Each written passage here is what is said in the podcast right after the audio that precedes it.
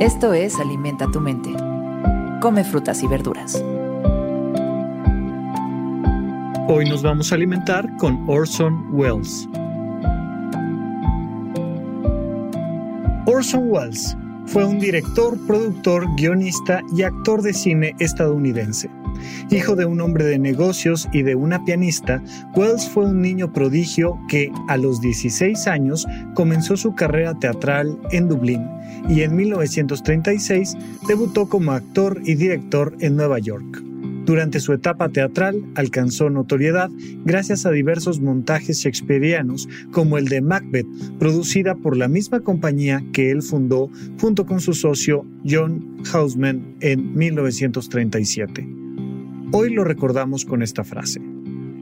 En el cine, como en la vida, aparte de un buen actor, necesitas una cámara que vea el mundo con poesía.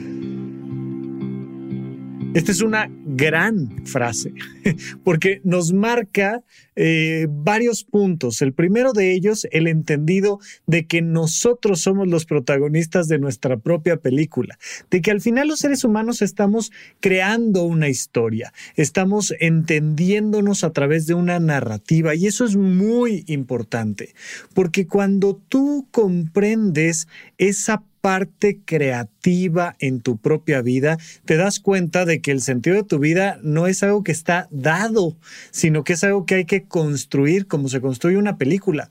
Oye, si voltearas hacia atrás el último día de tu vida, ¿qué película te gustaría ver?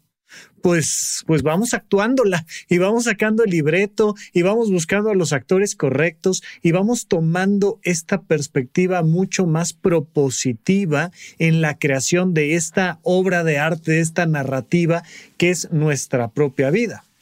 Dos, bueno, necesitamos un buen actor. Oye, ¿a quién elegirías para formar eh, parte de este equipo de actores, pero sobre todo, ¿a quién elegirías para el personaje principal de tu propia vida? ¿Quién debería de interpretarte a ti? ¿Cómo te gustaría que te interpretaran a ti? ¿Cómo te gustaría que se vistiera el actor que te interpretara a ti, que hablara? Eh, ¿A qué te gustaría que se dedicara el actor que te interpretara a ti? Pues adelante, tienes el papel. Muy bien, venga. Pero nos falta un tercer elemento, el elemento de dónde pones la cámara. Porque en la medida en la que pones un plano abierto o cerrado, un primer plano, un primerísimo primer plano viéndote a los ojos, o una toma picada o contrapicada, te das cuenta de que la narrativa cambia. La narrativa del cine cambia por el punto de vista de la cámara y la cámara juega este juego de ida y vuelta con el actor y entonces forma parte de la narrativa. Tu actitud ante la vida es la manera en la que posicionas la cámara. Más te vale, por el bien de tu propia historia, tener una buena dirección de cámaras.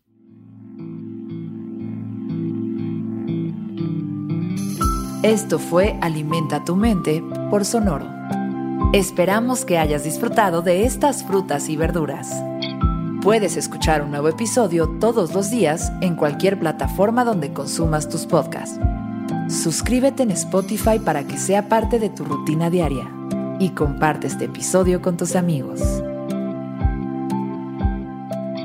En el cine, como en la vida, aparte de un buen actor, necesitas una cámara que vea el mundo con poesía.